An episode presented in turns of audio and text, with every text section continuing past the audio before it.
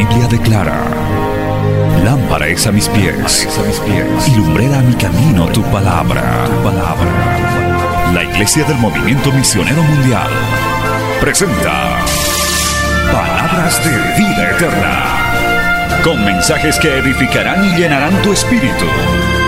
Con ustedes, el mensaje de hoy. Bienvenidos a Palabras de Vida Eterna.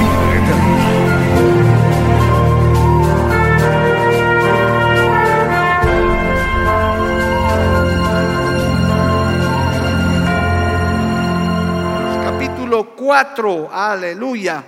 Hoy vamos a leer, hermano, del verso 14 al verso 16 verso 14 al 16. Póngase de pie, por favor, en reverencia, en respeto a la palabra del Señor. Efesios capítulo 4, versos 14 al 16. En el nombre del Padre, del Hijo y del Espíritu Santo. Dice así la palabra del Señor. Para que ya no seamos niños fluctuantes, llevados por doquiera de todo viento de doctrina, por estratagema de hombres que para engañar emplean con astucia las artimañas de error, sino que, siguiendo la verdad en amor, crezcamos en todo en aquel que es la cabeza, esto es Cristo, de quien todo el cuerpo, bien concertado y unido entre sí, por todas las coyunturas que se ayudan mutuamente, según la actividad propia de cada miembro, recibe su crecimiento para ir edificándose en amor. Palabra fiel, digna del Señor. Vamos a orar. Padre Santo, maravilloso, te damos gracias en esta hermosa noche, noche de victoria, noche de bendición.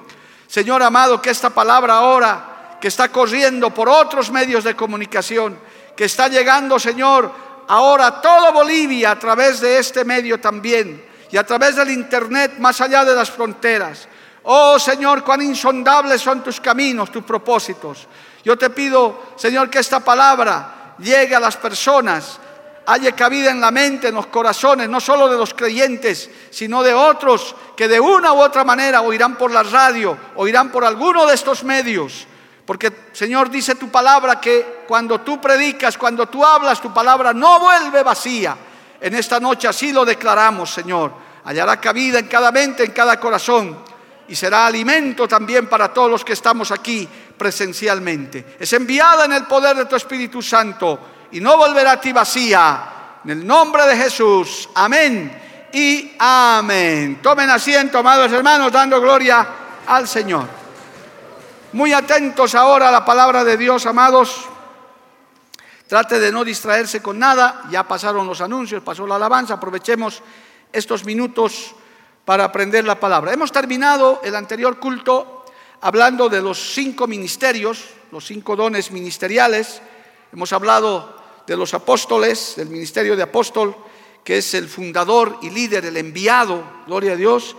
Hemos hablado de los profetas, el que habla de parte de Dios, el que predice también hechos futuros.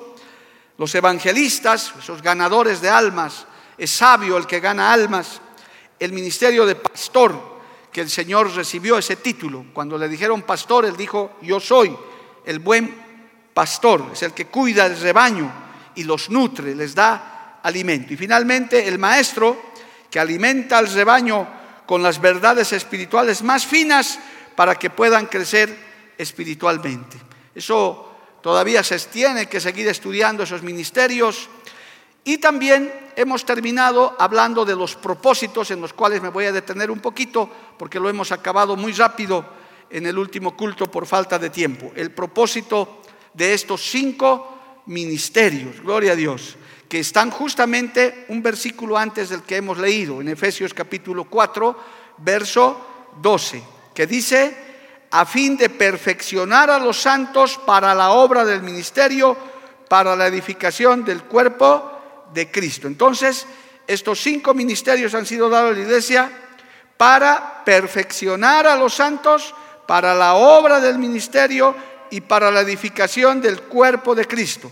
tres aspectos específicos de la vida de un cristiano son cubiertos en este punto. Cuando habla de perfeccionar a los santos significa que se debe equipar apropiadamente al pueblo de Dios, asegurándose de que sus dones sean usados al máximo. Es como un equipo, es como unos maestros que nos capacitan, unos pastores que nos pastorean. Esto es para que nos perfeccionemos. Lo voy a decir en términos más sencillos, para que cada día vayamos mejorando, para que cada día seamos mejor que ayer. Si ayer fuiste bien, hoy ahora sé mejor. Dice la Biblia, el que es santo, ¿cuántos son santos aquí? Los que no son, qué pena, puedes santificarte en Cristo. Pero dice la Biblia, los que son santos, santifíquense más todavía. Alabado el nombre de Jesús. Si ya tiene cierto crecimiento espiritual, hay que seguir creciendo, hay que seguirse perfeccionando. Alabado el nombre de Jesús. Amén. Para perfeccionar a los santos. ¿Para qué? Para la obra del ministerio. Aquí la palabra griega ergón quiere decir industria o trabajo. Crecemos, nos perfeccionamos, pero no solamente para nuestro propio engorde, no solamente para nuestro propio beneficio sino para el ministerio, para ser utilizados por Dios, entrenados por el Señor para predicar su palabra, para ayudar en la iglesia, para hacer conocer el reino de los cielos. ¿Cuánto tiempo? Mientras estemos en esta tierra. Alabado el nombre de Jesús. Para Todos tenemos un ministerio, todos tenemos una labor que cumplir, los que somos creyentes. ¿Cuál es? predicar el Evangelio, ganar a otros para Cristo, dar buen testimonio de nuestra vida espiritual, hacer crecer la iglesia donde nos congregamos. Yo les decía en cursos pastorales, cuando un miembro de iglesia no invita a, otro, a otra persona que venga a la iglesia, es porque él mismo no está contento con su iglesia. Pero qué bueno Siempre nos gozamos que haya gente nueva llegando a la iglesia. Quiere decir que la palabra está trayendo, el Espíritu Santo está trayendo nuevas vidas. Y usted y yo somos importantes para eso. ¿Cuántos dicen amén, amado hermano? Qué triste es llegar a una iglesia donde más bien la gente se quiere ir, ¿verdad? Cada vez son menos, cada vez se van terminando. Algunos eh, ministerios son así, hermano, que han crecido, pero de pronto se han ido vaciando, la gente se ha ido yendo, pero no, cuando están bien equipados, cuando los ministerios se cumplen, se desarrollan, más bien la iglesia siempre crece. Y nuestra oración es que la obra siga creciendo. Con esta visión que tenemos para el año 2025, para la convención del año 2026, estaremos viendo más de mil obreros nuevos desfilando por ahí diciendo, yo estoy en la obra, yo estoy haciendo el trabajo, estoy siendo equipado para cumplir la obra del ministerio. Amén, amados hermanos. Estamos orando, trabajando fuertemente y mire cómo Dios nos está dando las herramientas también. Por eso yo le decía, usted y yo no vamos a hacer la obra, es Cristo el que hace la obra. Nosotros somos meros instrumentos. Este bolígrafo no escribe si es que yo no le hago escribir. No, no, va a ser, no se va a parar en este momento y va a hacer lo que quiera. No, yo tengo que usarlo para que haga lo que yo quiero. Es lo mismo, nosotros somos instrumentos en las manos del Señor. Eso está diciendo acá. El Señor nos perfecciona, nos equipa para la obra del ministerio, pero también para edificar la iglesia. Porque somos una comunidad, somos una familia. Gloria al nombre del Señor. Tal vez no estamos reunidos todos los días, tarde y mañana, pero cuando venimos acá somos una comunidad, somos una iglesia, somos el cuerpo de Cristo. Permítame leerles este texto de Primera de Corintios, capítulo 14, a manera de referencia. ¿Cuántos le siguen alabando a Dios, hermano?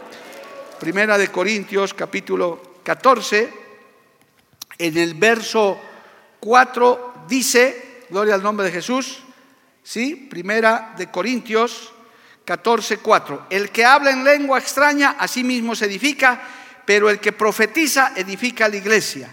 Así que quisiera que todos vosotros hablaseis lenguas, pero más que profetizaseis, porque mayor es el que profetiza que el que habla en lenguas, a no ser que las interprete para que la iglesia reciba edificación. Aquí estamos un claro ejemplo. Uno puede hablar en lenguas, gloria a Dios. Otro puede profetizar, gloria a Dios. Y otro que lo interpreta, amén. Pueden ser tres personas diferentes. Pero ¿qué están haciendo los tres? Están edificando la iglesia. Uno toca, otro toca el pandero, otro es el ujier que recoge la ofrenda y otro es el que predica. Todos que hacemos, alabamos a Dios y edificamos la iglesia. ¿Cuántos dicen amén? Todo bien coordinado para edificación de la iglesia. No todos hacemos lo mismo.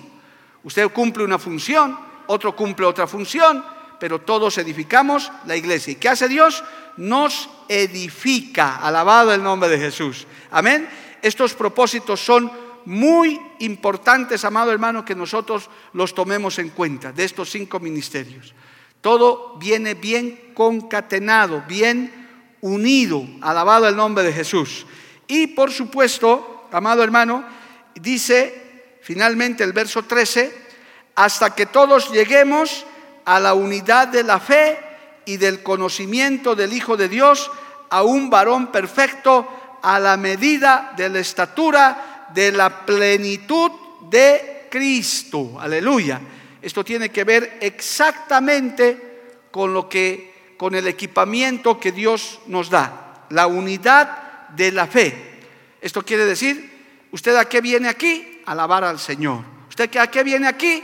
A oír la palabra del Señor. ¿Usted a qué viene aquí? A ser tocado por Dios. Usted viene aquí a alabar al Señor Jesucristo, a alabar a Yahvé de los ejércitos, a alabar al yo soy el que soy. Y se lo digo más, al Padre, al Hijo y al Espíritu Santo. ¿Cuántos dicen amén, amado hermano? Los que creemos en Cristo alabamos al Señor. Amén, amado hermano. Eso nos une. Aquí no estamos viniendo a hacer barra por un equipo, no, estamos, no somos comerciantes, no estamos ofreciendo productos. No, aquí pasa usted la puerta y dice, esto es la iglesia del Señor, yo le voy a cantar a Dios, le voy a alabar a Dios, voy a recibir su palabra, voy a ofrendar para Dios y me voy a ir feliz dándole gracias a Dios. Y toda la unidad de la fe, igualito salimos toditos, gloria a Dios. Y esta obra del movimiento, hermano, va más allá todavía, que hasta tenemos una identidad propia.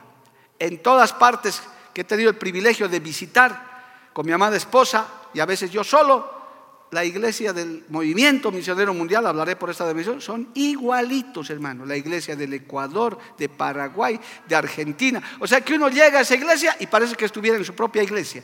Porque uno dice, ¿quién vive? A su nombre. ¿Cuánto le alaban a Dios? ¿Cuánto dicen amén? Usted dice eso en cualquier país, igualito responde la gente. Pero yo he ido a otros concilios de mucho respeto también, no estoy criticando, donde se dice, ¿quién vive? Y nadie dice nada, me miran. A su nombre. Ah, ya, ellos son otra casa, otra, pero no es que no alaban a Dios, también alaban a Dios, pero tienen otra forma. Por eso le digo que aquí en el movimiento hemos ido más allá. Somos lo mismo en los 82 países con pequeñas diferencias, pero usted puede tener la misma forma. ¿Por qué? Porque estamos unidos no solo en espíritu, sino también en doctrina, en formación. Somos de una sola familia. Alabado el nombre de Jesús. Amén, amado hermano. Así que somos unidos en espíritu, una misma fe. Nosotros creemos, porque somos cristianos, en nuestro Señor Jesucristo. ¿Qué más hacemos? Dice ese verso, ya para terminar este resumen el conocimiento del Hijo de Dios. Mire lo que dice Filipenses 3:10. Este resumen era importante, se quedó pendiente el anterior culto. Filipenses capítulo 3, verso 10. Dice de esta manera, Filipenses 3:10, a fin de conocerle y el poder de su sección y la participación de sus padecimientos, llegando a ser semejante a Él en su muerte. No solamente un conocimiento académico, un conocimiento eh, de letra, sino, hermano, un conocimiento experimental. Hay un texto que dice, Job, antes de oídas te conocía, pero ahora mis ojos te ven Una cosa es que te cuenten cómo es Dios, cómo es Cristo, cómo es el Evangelio. Y otra cosa es que lo experimentes. El Señor dijo, si en algo te vas a gloriar es en conocerme. Claro, Cristo y nuestro Dios es infinito, hermano. Toda nuestra eternidad no nos va a alcanzar para conocerlo, pero podemos empezar conociendo su carácter, conociendo su forma de actuar, conociendo lo que nos ha revelado en, en su palabra, alabado el nombre de Jesús, amén. Y vamos recibiendo revelación progresiva. El Señor se va mostrando, se va manifestando. Yo veo el día de hoy, de acuerdo a este plan desde hace meses, hermano, que Dios está en un plan, en un proyecto para esta nación, para esta obra. Yo lo puedo ver en mi delante, cómo Dios está abriendo puertas, se nos está revelando, nos está mostrando.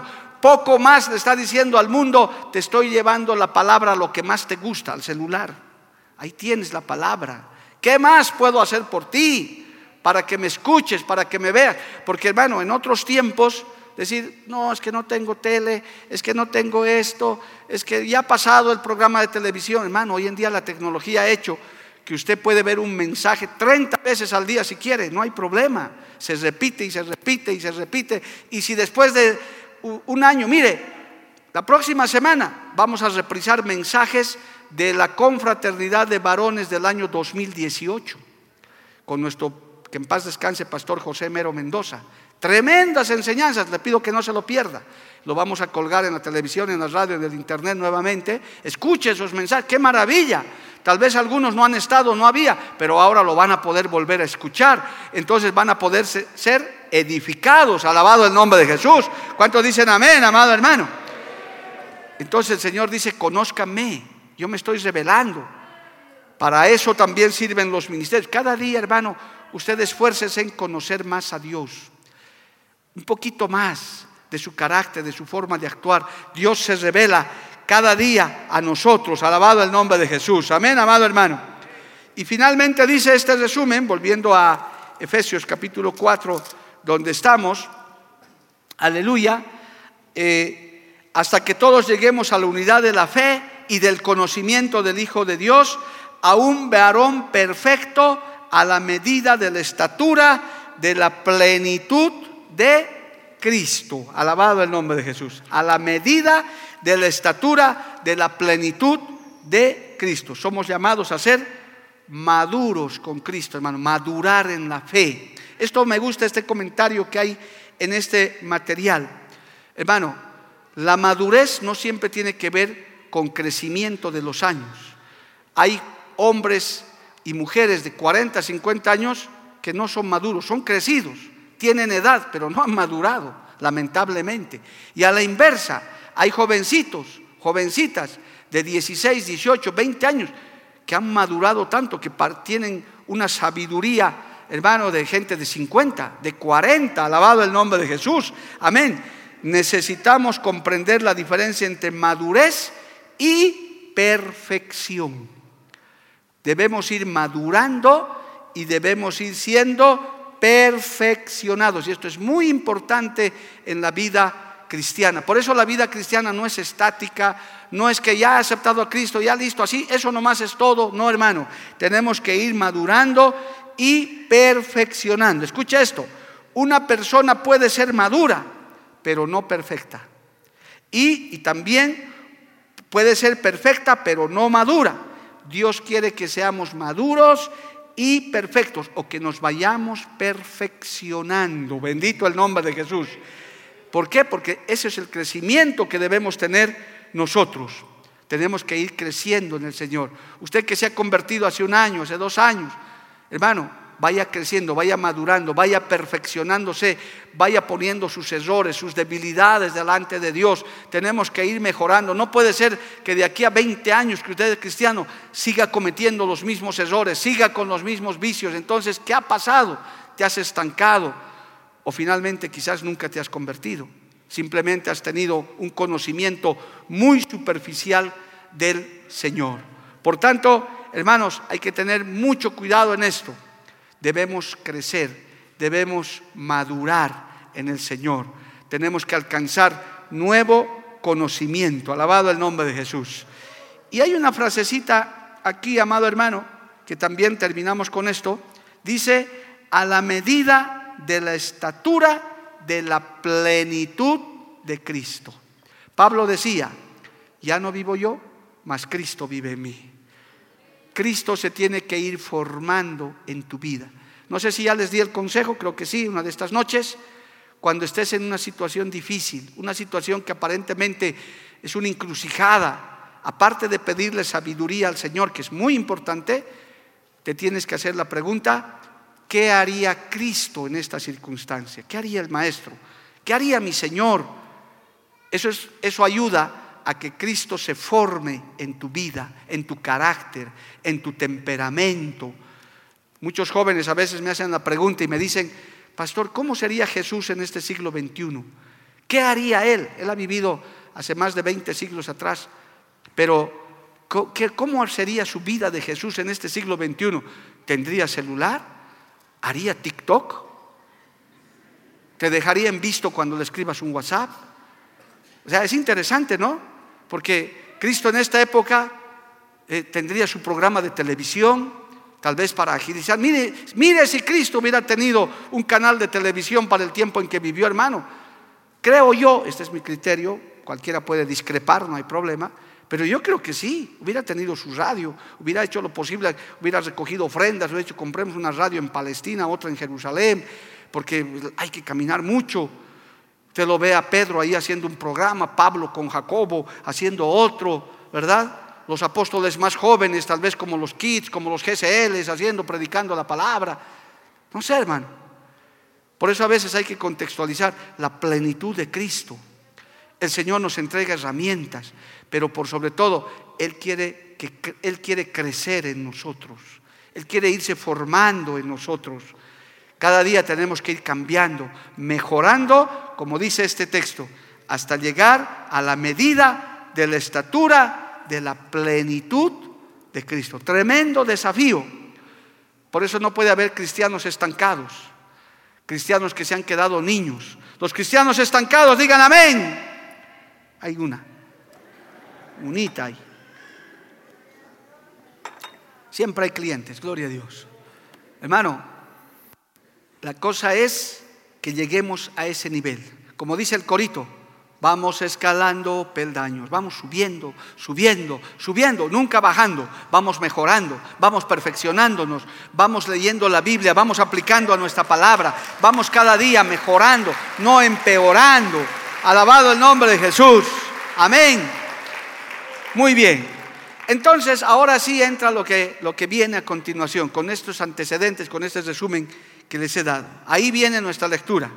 ¿Para qué sirve todo esto? Entonces dice la palabra, para que ya no seamos niños fluctuantes, llevados por doquiera de todo viento de doctrina, por estratagema de hombres que para engañar emplean con astucia las artimañas del error. Esto es importante, hermano. Ahí está ¿Por qué debemos crecer? ¿Para qué están los ministerios? Para todo lo que hemos compartido estos minutos y la anterior culto, para que ya no seamos niños fluctuantes.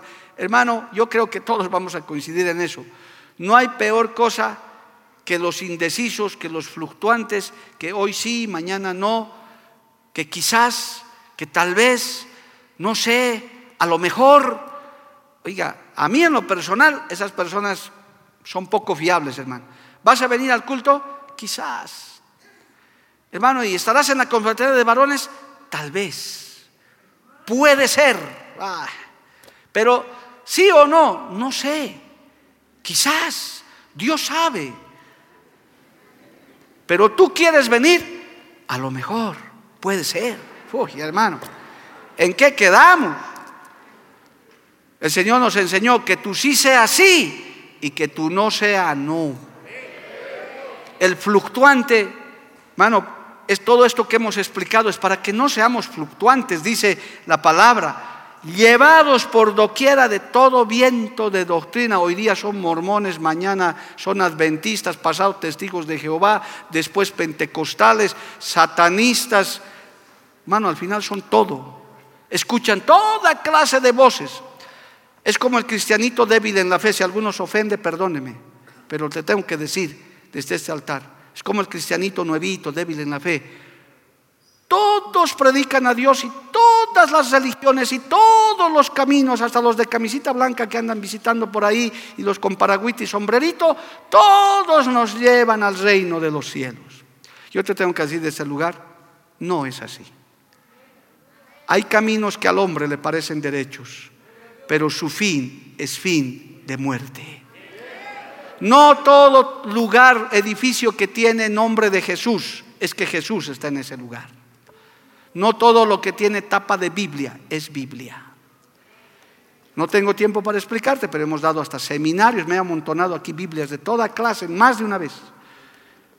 No todo, porque hay una cantidad, como dice esto, estratagemas de hombres, vientos de doctrina que te hacen creer cosas, que te hablan cosas, y hay uno solo que ha pisado esta tierra hace más de dos mil años, que ha dicho, yo soy el camino, la verdad y la vida. Nadie viene al Padre si no es por mí. Alabado el nombre de Jesús. Su nombre es Jesús de Nazaret.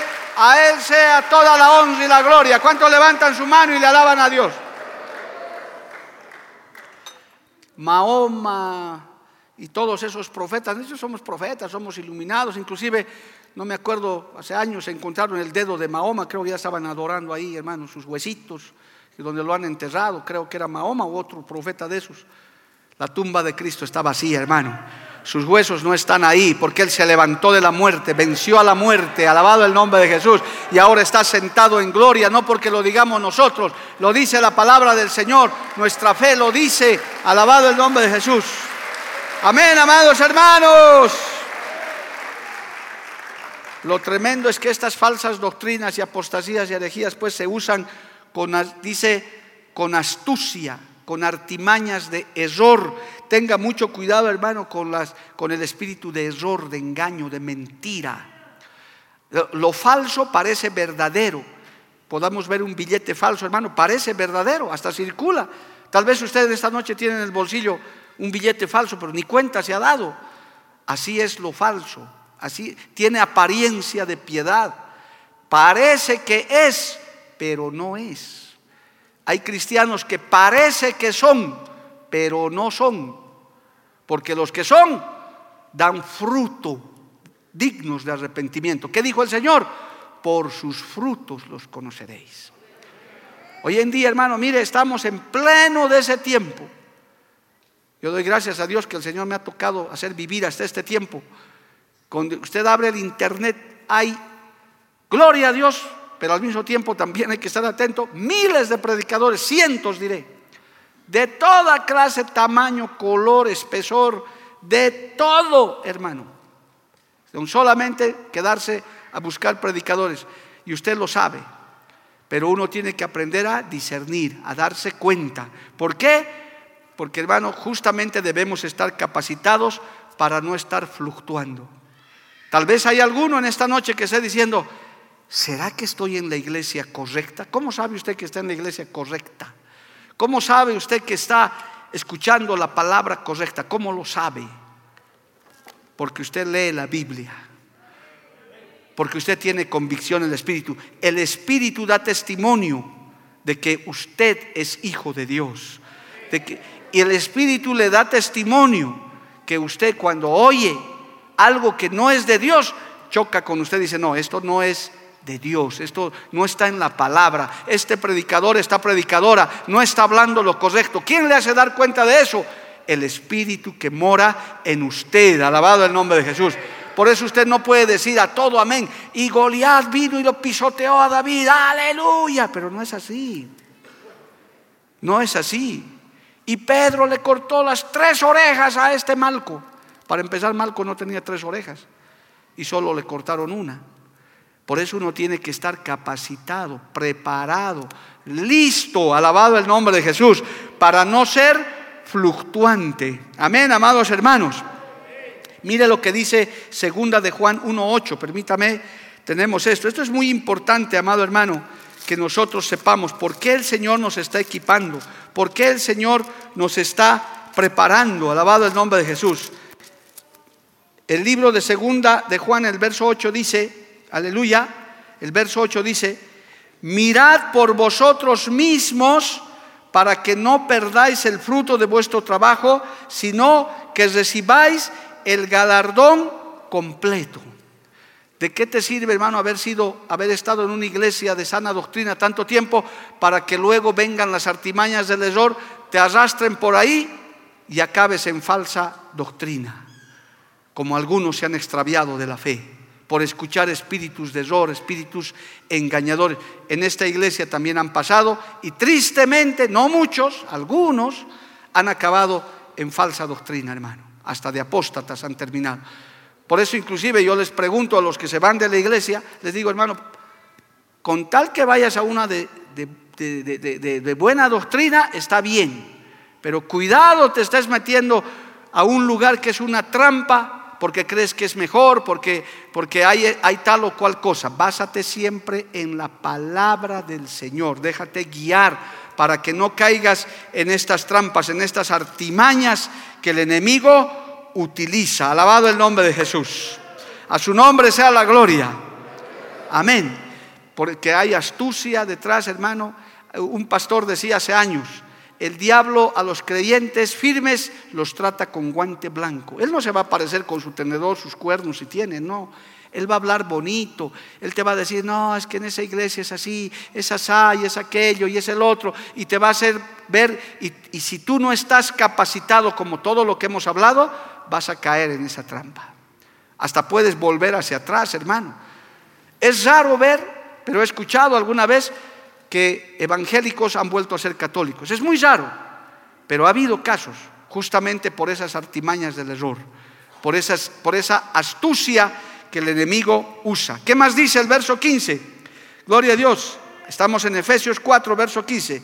Sino que siguiendo la verdad en amor, crezcamos en todo en aquel en todo en aquel que es la cabeza esto es Cristo. Alabado el nombre de Jesús.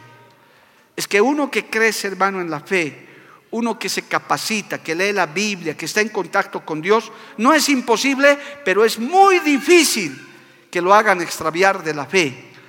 Se va asentando cada día más por eso es que cada día, hermano, todos los días tenemos nosotros que alimentarnos, tenemos que escuchar la palabra, tenemos que congregarnos. gracias a Dios por los medios de comunicación, que podemos escuchar un mensaje, que podemos escuchar alabanza. Yo soy de la generación donde eso escaseaba, hermano, no era fácil. Yo soy de la generación que me he convertido, donde no había radios cristianas, no había canales cristianos, no había internet, y teníamos que ir al templo a escuchar la palabra del Señor por ahí algún disco, alguna grabación que era oro en polvo, hermano, tener la prédica de tal pastor, de tal predicador, de esos grandes evangelistas que Dios levantó, tener una grabación, un cassette. Hermano, eso era una victoria y nos sentábamos entre cuatro o cinco a poner la casetera y ahí escuchar una vez más el mensaje y eso era una maravilla. Pero hoy en día, hermano, mire cómo Dios ha abierto las puertas para que toda la humanidad escuche, alabado el nombre de Jesús. ¿Para qué? Para que crezcamos en Cristo Jesús. Conózcale más a Dios. Es responsabilidad suya. No es solo responsabilidad del pastor, del predicador, del líder en la iglesia. Es su responsabilidad crecer. El Señor pone la comida, pero usted tiene que comer, alabado el nombre de Jesús. Si a uno que está de hambre, hermano, le pone la comida y no quiere comer, se va a morir de hambre. Él tiene que agarrar y tiene que comenzar a comer, tiene que comenzar a alimentarse. Y usted igual, hermano, para que pueda crecer en el Señor. Gloria al nombre de Jesús, en aquel que es la cabeza, esto es Cristo. Y mire, me he reservado el último versículo, que es muy importante. Escuche esto, tiene mucha sabiduría. El verso 16, con lo que vamos a acabar esta noche. De quien todo el cuerpo bien concertado y unido entre sí por todas las coyunturas que se ayudan mutuamente según la actividad propia de cada miembro, recibe su crecimiento para ir edificándose en amor. El Señor compara a su iglesia con un cuerpo, amado hermano, con un cuerpo. Cada uno tiene una función, cada miembro, cada parte del cuerpo tiene una función. Es más, Pablo en Corintios habló esto. Dijo, somos un cuerpo. Eh, hasta donde, a ver, en primera de Corintios capítulo 12, después que habla de los dones espirituales, aleluya, sí, está en primera de Corintios capítulo 12, el apóstol Pablo, para los nuevos en la fe especialmente, pueden leer toda esa parte, en primera de Corintios 12, dice, aleluya, en el a partir del verso, eh, dice, a partir del verso 14, dice así, primera de Corintios 12, 14, además, el cuerpo no es un solo miembro, sino muchos. Si dijera el pie, porque no soy mano, no soy del cuerpo, por eso no será del cuerpo. Y si dijera la oreja, porque no soy ojo, no soy del cuerpo, por eso no será del cuerpo. Si todo el cuerpo fuese ojo, ¿dónde estaría el oído? Si todo fuese oído, ¿dónde estaría el olfato? Mas ahora Dios ha colocado los miembros, cada uno de ellos en el cuerpo, como Él quiso, y puede leer el resto en, su casa, hermano. Se compara con un cuerpo. Imagínense un cuerpo puro ojo, puras pestañas aquí y uno que se mueve. ¿Verdad? Parece tonto, pero en la iglesia igual, somos un cuerpo, unos son mano, otros son pie, otros son ojo, otros son oreja, otros son pie, pero no por eso no son del cuerpo. Ah, no, yo me meto con los pies, claro, porque tú eres ojo, estás en el ojo, ¿qué tienes que ver con el pie? Ah, no, tienes que ver, porque todo está coordinado. El cuerpo humano es una maravilla tecnológica, amado hermano.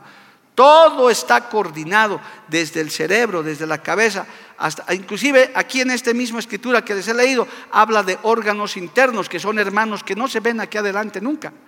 No aparecen. Pero qué importantes son esos órganos internos.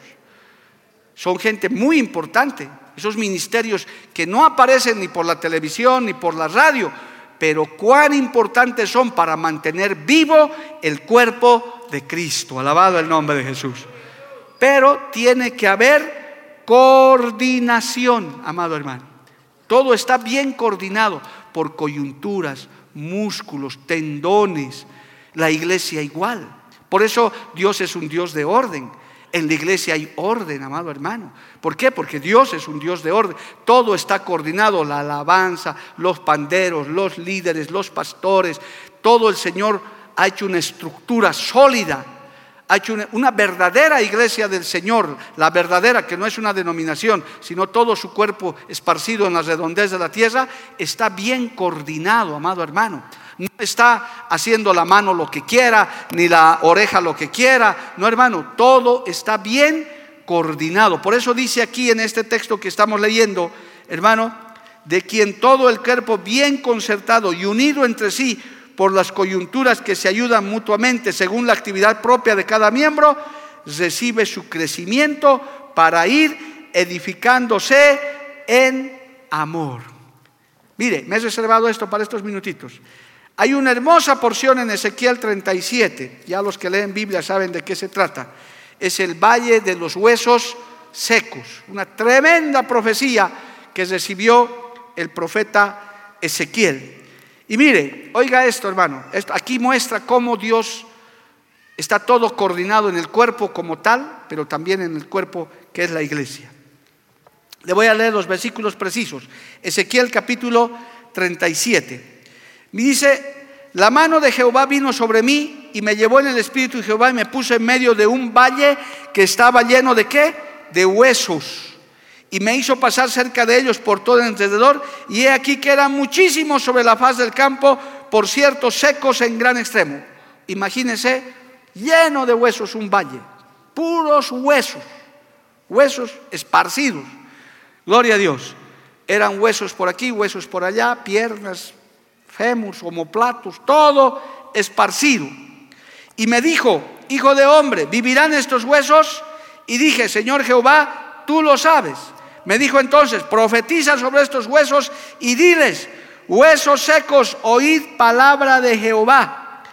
Si ha dicho Jehová el Señor a estos huesos, he aquí yo hago entrar espíritu en vosotros y viviréis y pondré tendones sobre vosotros, y haré subir sobre vosotros carne, y os cubriré de piel, y pondré en vosotros espíritu, y viviréis y sabréis que yo soy Jehová. Ese milagro solo Dios puede hacer, alabado el nombre de Jesús. Aquí está la palabra. Profeticé pues como me fue mandado, y hubo un ruido mientras yo profetizaba, y he aquí un temblor. Escucha esto, y los huesos se juntaron cada hueso con su hueso. ¿Entendió eso?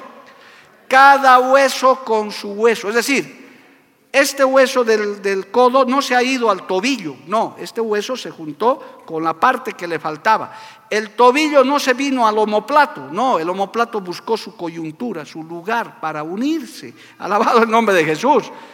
Así es en el cuerpo de Cristo. Todo está ordenado, concatenado. Los ministerios, los dones. Es una obra perfecta. Y aun cuando en algún momento se desordena, cuando viene una prueba y por ahí se va el dedo meñique por aquí, el dedo gordo por allá, el Señor dice, voy a volver a juntar hueso con su hueso, porque la iglesia es mi cuerpo, es mi novia, y yo no voy a permitir el desorden. Y para eso yo les voy a dar palabra, espíritu de Jehová, porque lo que nos une es el espíritu de Jehová, el espíritu de Cristo.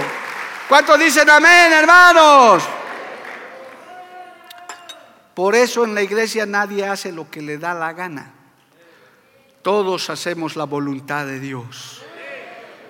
Yo, amados, estoy cumpliendo mi trabajo que Dios me ha encomendado a mí. No te ha encomendado a ti, pero a mí me ha encomendado.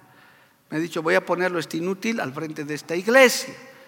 Y vas a cumplir. Yo no me voy a meter en la música, no me voy a meter de ujier, porque el Señor no me ha llamado a eso. Pero ahora, ¿por qué es ujier? Porque es músico, no es parte del cuerpo, es parte del cuerpo. Cumple su función. Alabado el nombre de Jesús. El hermano de aquella denominación y de la otra, en tanto y cuanto sean parte del cuerpo de Cristo, por ahí son ojo, por ahí son pestaña, por ahí son hermano, dedo gordo del pie, ellos van a cumplir su función y van a ser equipados para lo que tenemos que hacer. Y quiero responderles, estoy en los minutos finales, a aquellos hermanos que dicen, ¿por qué a mi pastor no me llama el Señor, no me usa? Porque tú eres posiblemente otra parte del cuerpo, no eres para ese lugar. Por eso también hay hermanos desubicados de iglesia Llegan y dicen, ¿yo qué hago aquí? No sé, no me siento. Es que por ahí eres pues eh, pestaña y estás en el dedo gordo del pie. No, tienes que ir al ojo, ahí tienes que estar tú. Ese es tu lugar, alabado el nombre de Jesús. Cuando estos huesos desordenados que eran el prototipo de la casa de Israel se juntaron, dice, y cada hueso se juntaba con su hueso. Los que hemos llegado de otras iglesias o nos hemos convertido aquí, por eso usted dice, esta es mi iglesia, este es mi lugar, porque cada hueso se junta con su hueso. Y aquí somos pentecostales de hueso colorado, alabado el nombre de Jesús, porque alabamos a Dios, nos gusta, esa es nuestra forma, esa es nuestra manera, alabado el nombre de Cristo. ¿Cuántos dicen amén, amado hermano? A su nombre, gloria. Por eso Dios es un Dios de orden y termina y dice, recibe su crecimiento para ir edificándose en amor, que es el vínculo perfecto para unir todo. ¿Cuántos aman a Dios, amado hermano? ¿Cuántos aman a Dios? Eso nos une, nos aglutina. Yo amo a Dios. Me he encontrado con cristianos en todas partes donde he ido, inclusive no de esta iglesia, de esta, de nuestra denominación y de por sí nos hemos identificado. Ah, ¿usted es cristiano también, eh, hermano? Sí, ¿tú también? Sí, ¿amas a Cristo? Yo también. ¡Uh, qué lindo! Somos cristianos. Gloria a Dios. Amamos al Señor. Nos unes como el pegamento final para que nosotros sigamos siendo edificados. Por eso es que la iglesia, hermano, es algo maravilloso. Usted viene a congregarse porque el Espíritu Santo lo trae, porque ama a Dios. Y los que no todavía son contagiados por ese amor. Aleluya. Por eso usted le preguntan, ¿y qué hacen ustedes ahí? Horas escuchando. Estamos escuchando, aumentando nuestra fe, creciendo, edificándonos en el amor de Cristo, en la fe en Jesucristo, porque alabamos al Señor. Tenemos, como dice este capítulo, la unidad del Espíritu. Cristo nos une, el diablo divide. Cristo nos ama, el diablo nos aborrece, el mundo nos aborrece, pero Cristo nos une, amado hermano. Y usted donde vaya y encuentre un buen cristiano que predica al Padre, al Hijo y al Espíritu Santo, usted inmediatamente se va a identificar con esa persona. Usted va a decir, tú amas a Cristo, yo también, somos hijos de Dios, somos hermanos en la fe, somos del mismo cuerpo y somos edificados en el Señor. Dale un aplauso a Cristo, hermano, a su nombre, gloria. Póngase de pie en esta noche, el tiempo ha terminado, gloria al nombre de Jesús.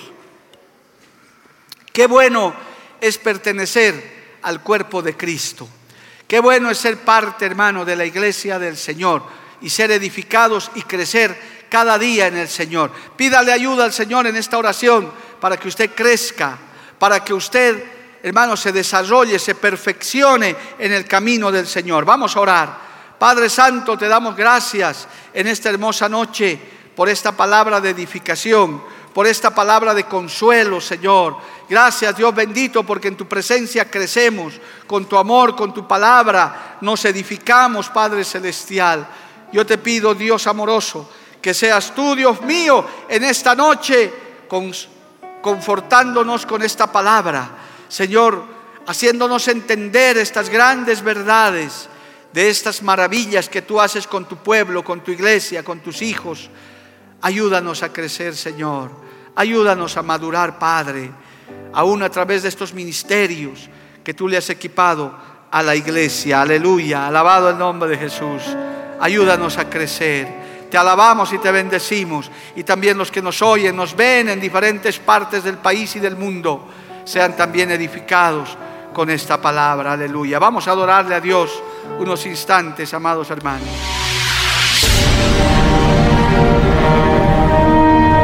Porque la Biblia declara, lámpara es a mis pies, y lumbrera a mi camino tu palabra. La Iglesia del Movimiento Misionero Mundial tuvo el grato placer de presentar Palabras de Vida Eterna. Si el mensaje de hoy ha edificado tu vida y llenado tu ser, comunícate con los teléfonos de esta emisora. También para pedir una copia del mismo y compartir con otros. Esta fue una producción de la Iglesia del Movimiento Misionero Mundial. Gracias por tu atención. Hasta la próxima. Hasta la próxima. Hasta la próxima. Hasta la próxima.